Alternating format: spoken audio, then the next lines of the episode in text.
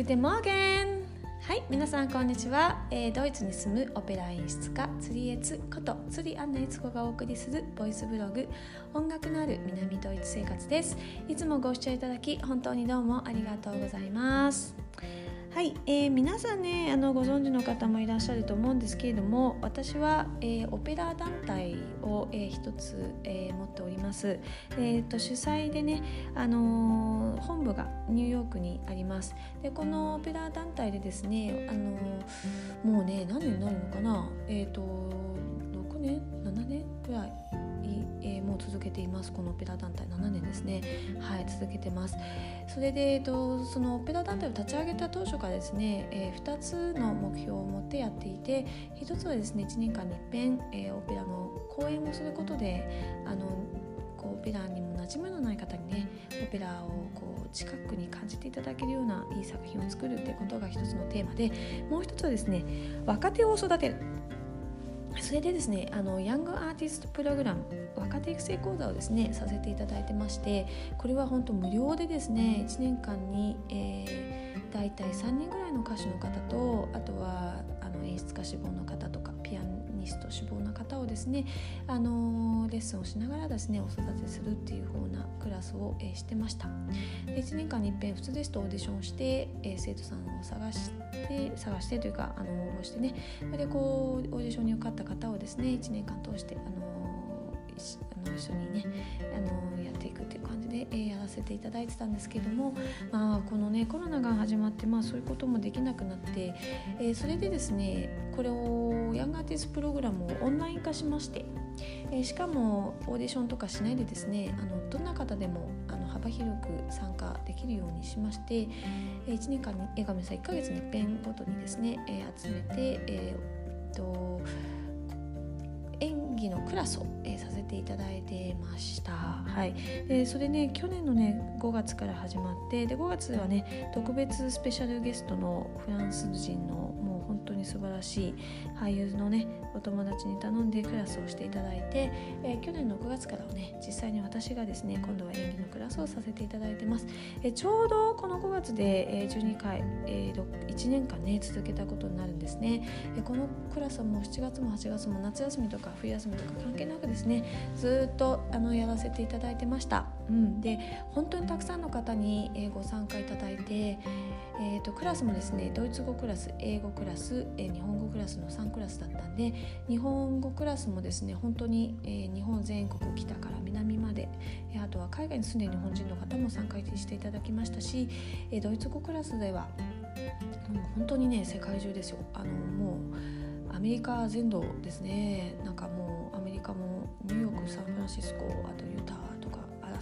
ですね。あとは国もですねもうロシアイタリアイギリスとかもうイスラエルとかですね。もう本当にいろんなところからですね、えー、参加を、えー、していただきました、うん。えー、もう本当にいろんな出会いがあってね楽しかったんですけどね。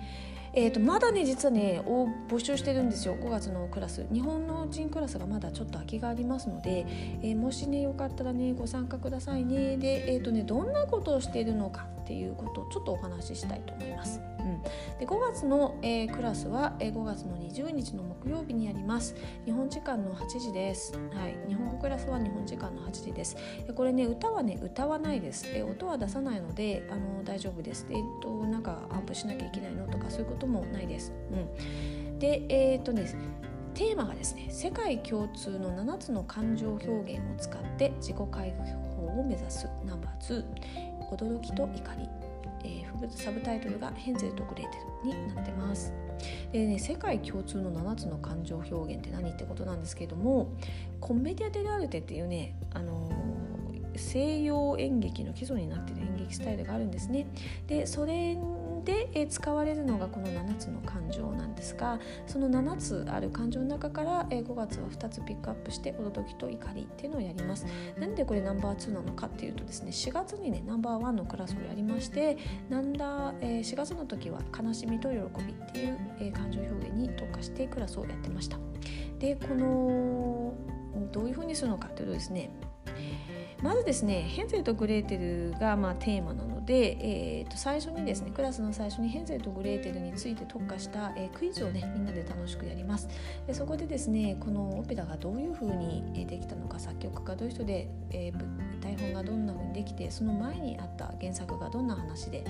あとはこうオペラの中でどういう出演者がいてその例えばヘンゼル役とかグレーテル役とか魔女役とかあのどういう人間性なのかとかですね、まあ、そんな話を、えー、深く、えー、掘って話をしていきます。でその後にですねこの、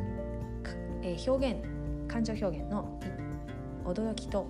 怒りについてですねちょっとエクササイズをしていきます。で自分のね殻を普段の生活の自分の殻を破ることでですね舞台でさらに大きな演技ができるようになるのでそれをねあの破るようなエクササイズをねしていきます。驚きどこまで、えー、驚きをこうエクステンションしてあの